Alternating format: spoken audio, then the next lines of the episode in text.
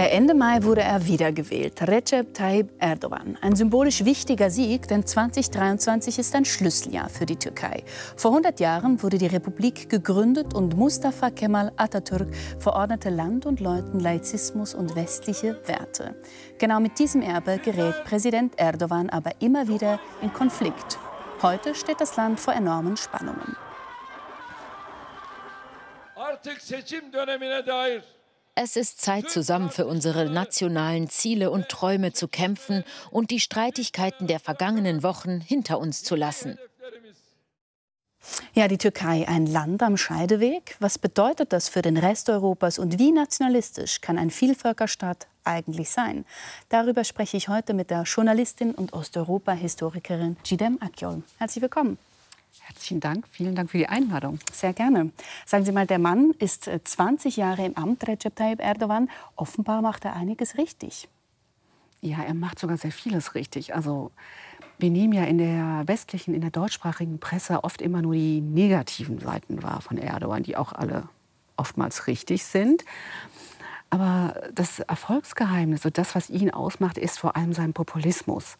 Den kann Erdogan unglaublich gut bedienen, diesen türkischen Populismus. Und das, er kann die nationalistischen Töne unglaublich gut bedienen. Ich spreche ja Türkisch. Und es ist oftmals so, dass wenn ich ihn reden höre oder auch bei Veranstaltungen sehe, wenn ich ihn im Fernsehen sehe, ihm im Radio zuhöre, mich auch beim Übersetzen wundere, denke so, Mensch, das ist jetzt aber heftig. Und ähm, es ist eine viel stärkere Rhetorik. Also auch derber dann oder wie muss ich mir das vorstellen? Ja, es ist viel bildreicher, ja. es ist viel derber, es ist viel, äh, viel gezielter, mhm. es ist auch viel angriffslustiger und äh, es ist viel direkter in vielerlei Hinsicht. Und Erdogan kann das sehr gut. Mhm. Und mich erinnert das gelegentlich an äh, Volksfestveranstaltungen, wenn ich mir Wahlkampfveranstaltungen mit ihm anschaue. So ist die Stimmung.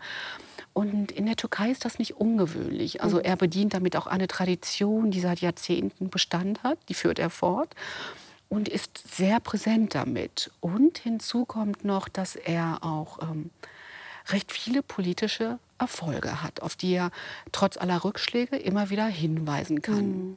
Auf das kommen wir gerne noch zurück. Im Westen reiben sich natürlich auch viele die Augen, weil sie sich einen Neuanfang gewünscht hätten, eben einen westlicheren Kurs der Türkei. Und den hatten sie sich offenbar ähm, erhofft, auch mit dem Opponenten.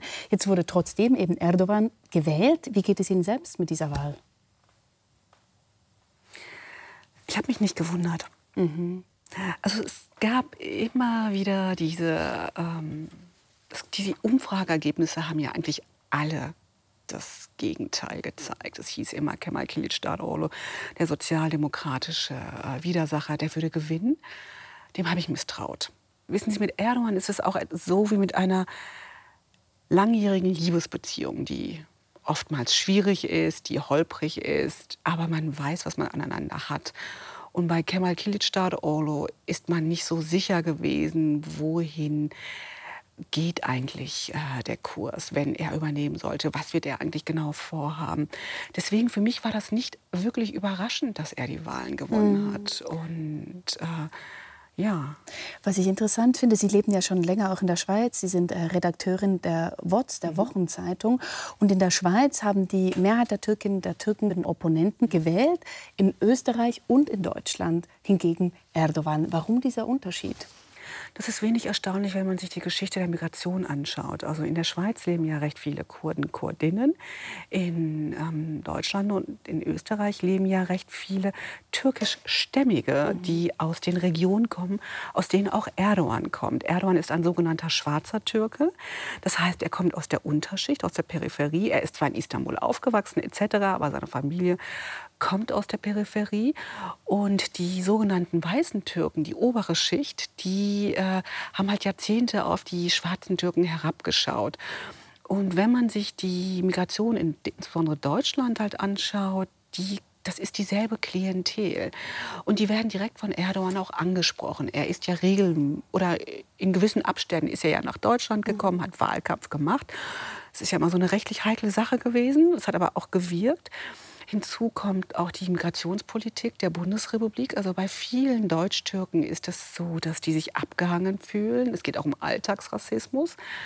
Aber wichtig ist auch an dieser Stelle noch mal zu relativieren. Also in, ich kann es speziell für Deutschland sagen, es leben drei Millionen türkischstämmige in Deutschland mhm. oder etwas mehr und 1,5 Millionen sind wahlberechtigt. Mhm. Und davon haben fast die Hälfte gewählt bei der letzten Wahl, bei der Stichwahl. Und davon wiederum hat etwas über 60 Prozent für Erdogan gestimmt. Das heißt, diese Zahlen sind kein allgemeines Stimmungsbild für alle Deutsch-Türken. Mhm. Sie sind ja selber ähm, aus Deutschland, Sie sind im, im Ruhrgebiet aufgewachsen. Mhm. Sie haben einen kurdisch-türkischen Hintergrund, Ihre Eltern äh, sind von dort, Gastarbeiterkind. Wie hat Sie dieser Hintergrund geprägt? Sehr. Das ist ein Hintergrund, der mich sehr geprägt hat, der viel zu meiner äh, Person beigetragen hat.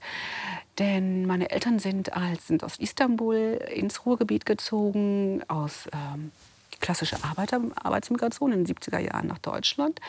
Und ich kenne meine Eltern eigentlich nur arbeitend. Mhm. Also ich habe das nie anders erlebt. Und, äh, und das merke ich auch bei mir. Also ich bin es gewohnt, ich könnte mir eigentlich überhaupt nicht vorstellen, nicht zu arbeiten. Das ist für mich etwas, was absolut abwegig ist. Mhm. Und das heißt aber auch, wir haben in prekären Verhältnissen gelebt, also Gastarbeiter. Meine Eltern hatten nicht viel Geld. Mein Vater war Schweißer, meine Mutter ist Schneiderin gewesen und wir mussten aufs Geld achten. Und äh, die Türkei kannte ich eigentlich kaum, weil meine Eltern halt keine Zeit hatten, um mit in um Urlaub zu fahren. Ja. Genau. Und dann sind Sie eigentlich eher per Zufall, weil Sie haben ja eben osteuropäische Geschichte und Völkerrecht studiert und eher per Zufall dann auf die Türkei gekommen und das auch als einen Schwerpunkt festgelegt. Ja, das war ein absoluter Zufall. Also ich hatte überhaupt nie vor, in die Türkei äh, beruflich zu gehen. Das ist, äh, hat sich tatsächlich ergeben. Ich habe überlegt, es war klar, ich will ins Ausland als Auslandskorrespondentin und dann war ich recht viel in Osteuropa unterwegs, habe da mhm. studiert äh, und hatte die, das Privileg, ähm, um die ganze Welt zu reisen.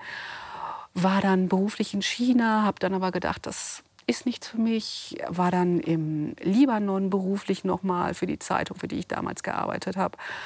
Und bin dann auf die Türkei aufmerksam geworden, als ich im mittleren Nahen Osten war mhm. und da berichtet habe. Und dann kam halt ein Jobangebot und so bin ich in Istanbul hängen geblieben. Also das war pur Zufall. Interessant ist ja, dass 80 Prozent der Medien, die sind ja irgendwie von der Regierung kontrolliert. Wie, hat, wie war das? Wie hat sich das angefühlt? Ich habe natürlich für die ausländische Presse gearbeitet. Mhm. Also ich war bei der österreichischen Presseagentur, bei der APA als mhm. Korrespondentin angestellt und ähm, das ist was komplett anderes. Mhm. Was den Druck, den ich natürlich kannte, den kennen alle ausländischen Kollegen, aber auch die inländischen, bekommen wir unsere Pressekarte einmal im Jahr. Denn in der Türkei wird, die, wird der Presseausweis von der Regierung ausgestellt. Das ist zum Beispiel in Deutschland ganz anders mhm. geregelt. Und das ist natürlich schon ein Stress, jedes Jahr, ob ich meine Arbeitserlaubnis bekomme. Das habe ich erhalten. Ich kenne aber auch Kollegen, Kolleginnen, die das Land verlassen mussten. Deswegen und ich habe natürlich mitbekommen, wie es den Kollegen, Kolleginnen geht, die in der Türkei als Journalisten arbeiten für türkische Medien.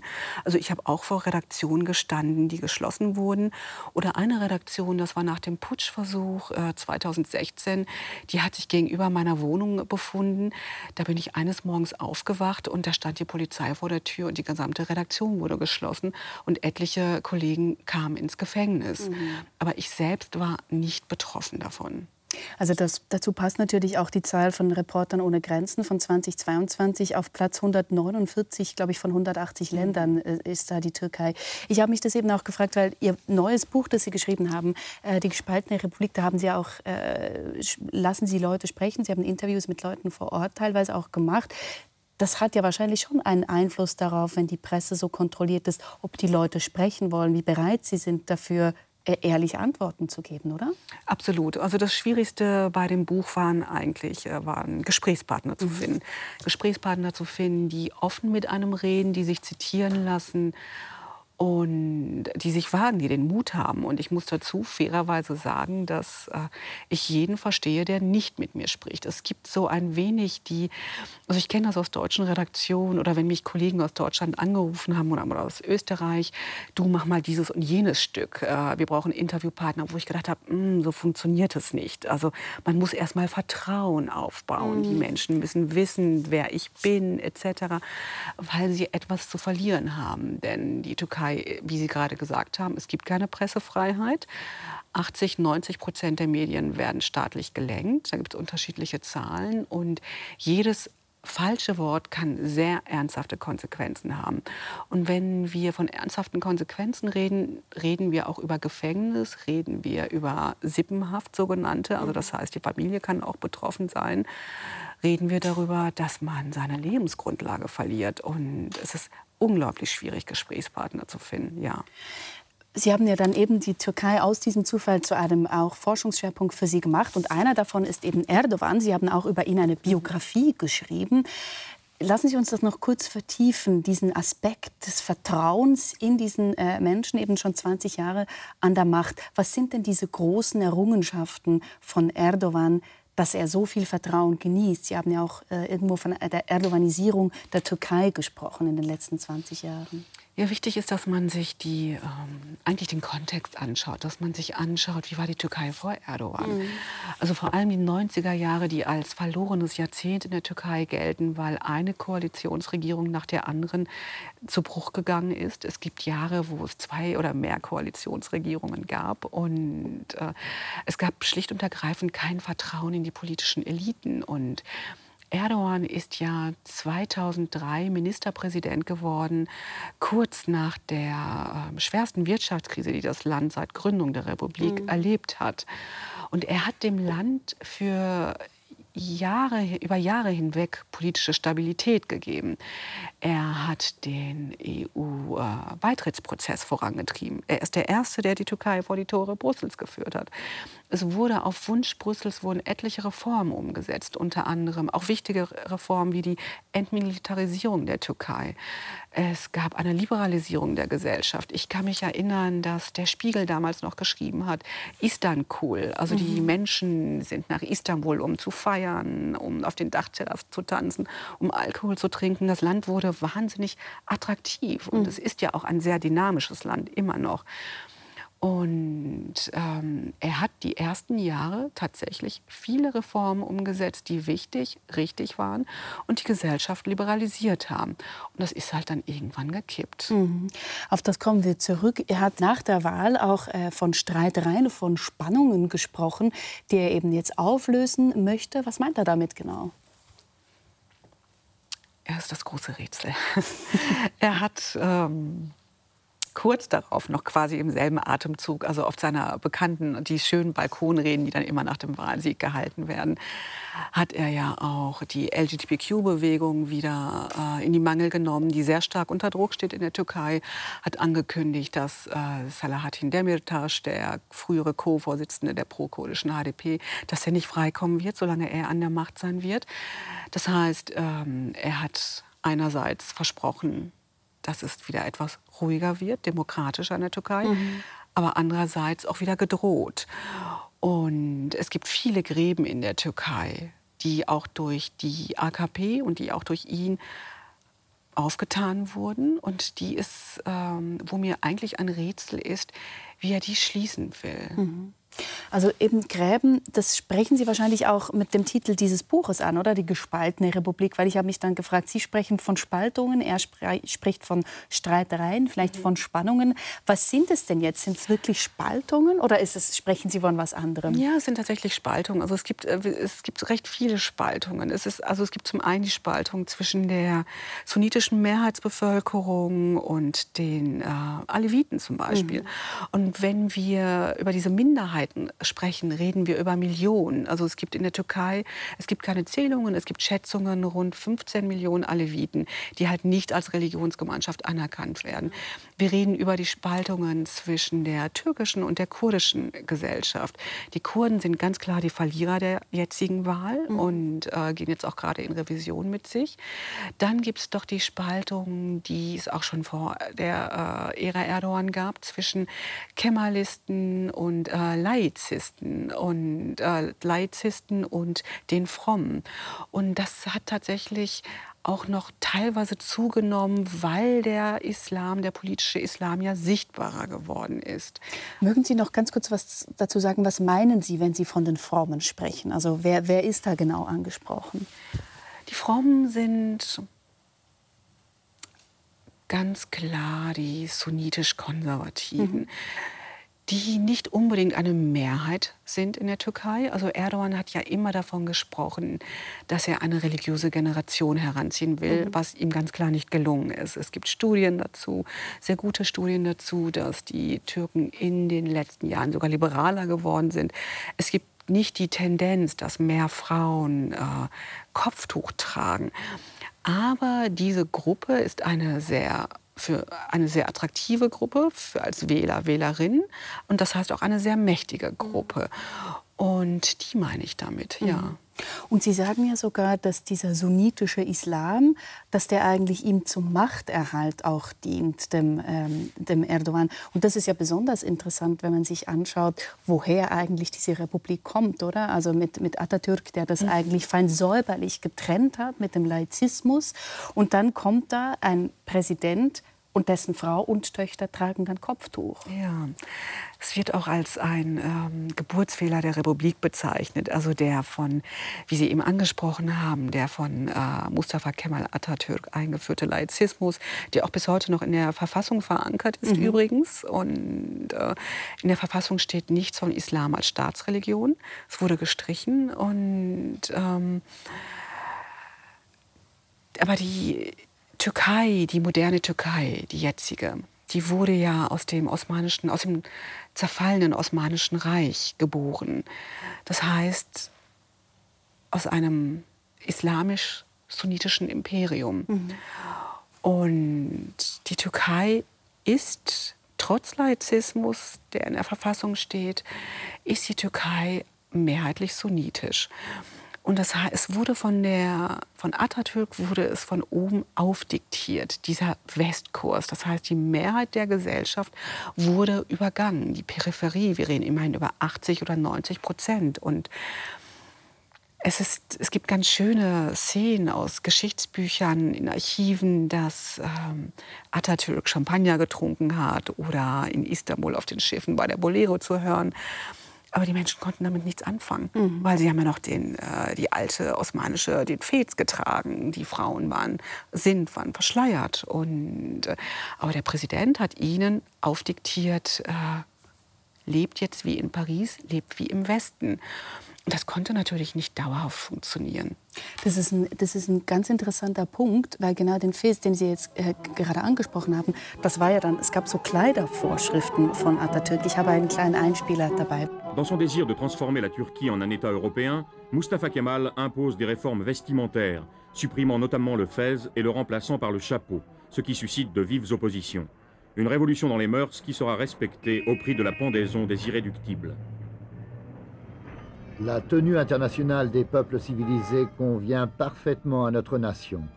Nous chausserons souliers et bottines, nous porterons pantalons, chemises, gilets, faux cols, cravates, vestons. Nous coifferons un couvre-chef à visière, ou pour parler plus clairement, un chapeau. S'il se trouve des gens qui hésitent, je leur dirai qu'ils sont des sots et des ignorants. Eben bei den Frauen war es dann nicht, zunächst nicht so drastisch, oder? Das Kopftuch wurde nicht einfach verboten, erst später dann. Was, was hat das genau ausgelöst, eben, wenn man so die Wurzeln der Leute sozusagen einfach kappt? Es gibt diesen Begriff Neo-Osmanismus, der auch noch mal ähm, von während der AKP-Ära noch mal neuen Aufschwung erhalten hat. Und das ist auch ein Instrument, das von Erdogan immer wieder benutzt wurde. Also wir waren noch mal das Osmanische Reich, also das alte, riesen, riesige Imperium. Und was hat das bei den Menschen ausgelöst? Ähm, ein Trennungsschmerz natürlich. Und diese Trennung, die ging ja viel zu schnell. Mhm. Und es gibt die, ein gutes Beispiel dafür ist auch die sogenannte Schriftreform, die von Atatürk äh, umgesetzt wurde. Man hat Arabisch gesch geschrieben und innerhalb weniger Monate mussten die Menschen plötzlich ins Lateinische wechseln. Also das war äh, eine ganz verrückte Geschichte. Ganz verrückte Geschichte. Mhm. Und es gab wirklich Vorgaben innerhalb äh, für Beamte innerhalb einiger Monate müsst ihr diese Schrift beherrschen, müsst ihr dieses Alphabet beherrschen. Es wurde der gregorianische Kalender übernommen. Es ging alles sehr schnell. Also die Revolution ist viel zu zügig gegangen, um dass die Menschen da eigentlich hätten mitkommen können.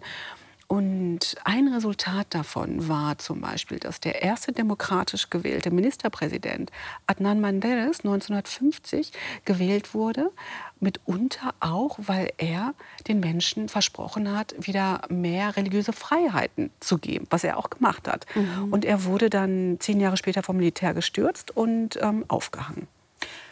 Wahnsinn. Also gerade jetzt auch dieser Aspekt oder wie dann die Religion auch instrumentalisiert werden kann, ähm, um sozusagen auch zu sagen, äh, eben wir waren das Osmanische Reich, wir sehen, was es da, was es da gab und was ihr vielleicht euch auch wieder wünscht, aber wie das eigentlich innerhalb der Gesellschaft auch extrem unterschiedliche Bedürfnisse gibt, oder? In gewissen Städten laufen die Frauen rum leichter bekleidet, sie trinken Alkohol, mhm. in anderen dann wieder verhüllt. Also da gibt es offenbar schon sehr unterschiedliche Bedürfnisse auch innerhalb der Gesellschaft. Absolut. Und die Türkei ist auch eins der Länder, das sehr früh zum Beispiel auch unter Atatürk das Frauenwahlrecht mhm. eingeführt hat. Es wurde ja auch unter Atatürk ein neues Zivilrecht eingeführt, unter anderem in Anlehnung an das Schweizer Recht und äh, ein neues Strafrecht in Anlehnung an das italienische Recht. Und, aber mit seinen Reformen hat er halt die Eliten, die sogenannten weißen Türken erreicht, die äh, Peripherie die Verschleierten, die Konservativen,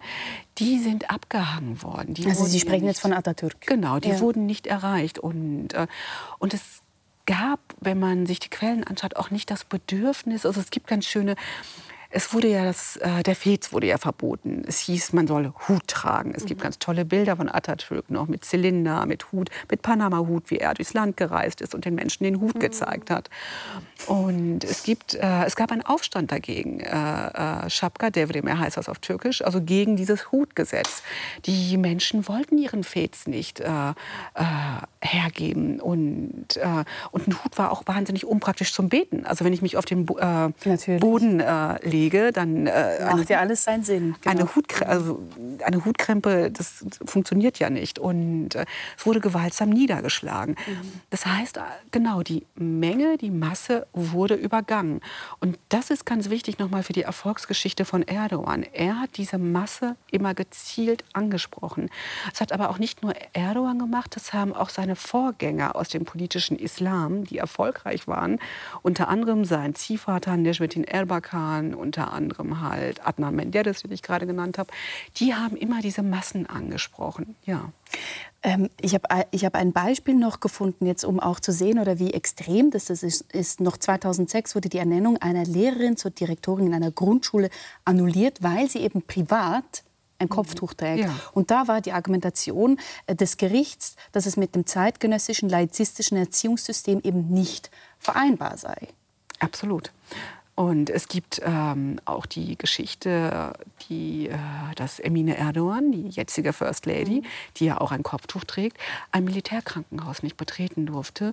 Da war sie noch Frau des, als da war Erdogan noch Ministerpräsident, um einen Freund zu besuchen, weil sie ein Kopftuch trägt. Es gab in der Türkei, die Türkei ist das Land, wo ein Kopftuchbann am striktesten mhm. weltweit durchgesetzt wurde. Und wir reden von einem islamischen Land, mhm. einem sunnitisch-islamischen Land. Sehr bemerkenswert die Kopftuchdebatte in der Türkei, die auf dem Rücken der Frauen übrigens ausgetragen wurde. Genau, und dann ist ja interessant, dass es dann Erdogan war, ich glaube 2013, der dieses Verbot, oder glaube ich, aufgelöst hat, weil davor hat er nämlich noch gesagt, das fand ich eigentlich auch noch ganz schön, er sei ein leidender Vater, weil eben seine Töchter, die Kopftuch mhm. tragen, nicht im Land studieren dürfen, also ihren Glauben dort sozusagen nicht entsprechend ausleben und deshalb äh, im Ausland sind. Und dann hat er es eben selber aufgelöst und damit macht er jetzt auch Wahlkampf, oder? Oder hat er Wahlkampf gemacht, dass er sagt, wenn ihr mich nicht wieder wählt, dann kommt vielleicht dieses Verbot wieder zurück. Ja, damit hat er immer, das kommt immer wieder mal, wenn äh, genau zu Wahlkampfzeiten. Und ähm, er ist äh, damit schon angetreten, 2002, 2003, mhm. dieses Verbot, diesen Bann. Äh, es gab ja nie ein gesetzliches Verbot. Das ist ganz wichtig in der Türkei. Es war nie irgendwie äh, gesetzlich verankert. Es gab immer Verbote, Vorgaben, vor allem an den Universitäten, dass die Frauen halt mit Perücken die Hörsäle dann betreten Also die haben. eben, die mussten ja schon zum Beispiel das Tuch abziehen, bevor sie die, ja. die Gebäude betreten haben. Es gibt, äh, genau, also sie mussten es oder sie mussten sich abziehen, haben dann eine Perücke über den mhm. Kopf gezogen. Es gibt Geschichten von Frauen, die einfach nicht an die Universität konnten, weil äh, die Sicherheitsleute vor den Toren sie nicht reingelassen mhm. haben. Und ähm, Erdogans Töchter, wie Sie gesagt haben, haben im Ausland studiert, sind beide verhüllt. Und er hat es immer wieder versucht, das äh, zu lockern, diesen Kopftuchbann. Und da waren die Kemalisten, die waren einfach noch zu stark. Es mhm. ist ihm nicht gelungen. 2007 gab es eine Staatskrise deswegen, denn der Staatspräsident, den, sein Wunschkandidat Abdullah Gül, sein Freund, damals noch, heute nicht mehr, dessen Frau äh, trägt ein Kopftuch, äh, wurde, sollte vom, die Kemalisten haben versucht, Abdullah Gül als Präsident zu verhindern, mitunter auch wegen dessen Ehefrau. Mhm. Sie wollten keine First mhm. Lady, die ein Kopftuch trägt. Und ich denke, es ist keine zu steile These zu sagen, äh, wenn Atatürk hätte niemals gedacht, dass man einen Präsident, eine First Lady mit einem Kopftuch genau. das Land 100 Jahre zum 100-Jährigen regieren würde, herrsch, darüber herrschen würde.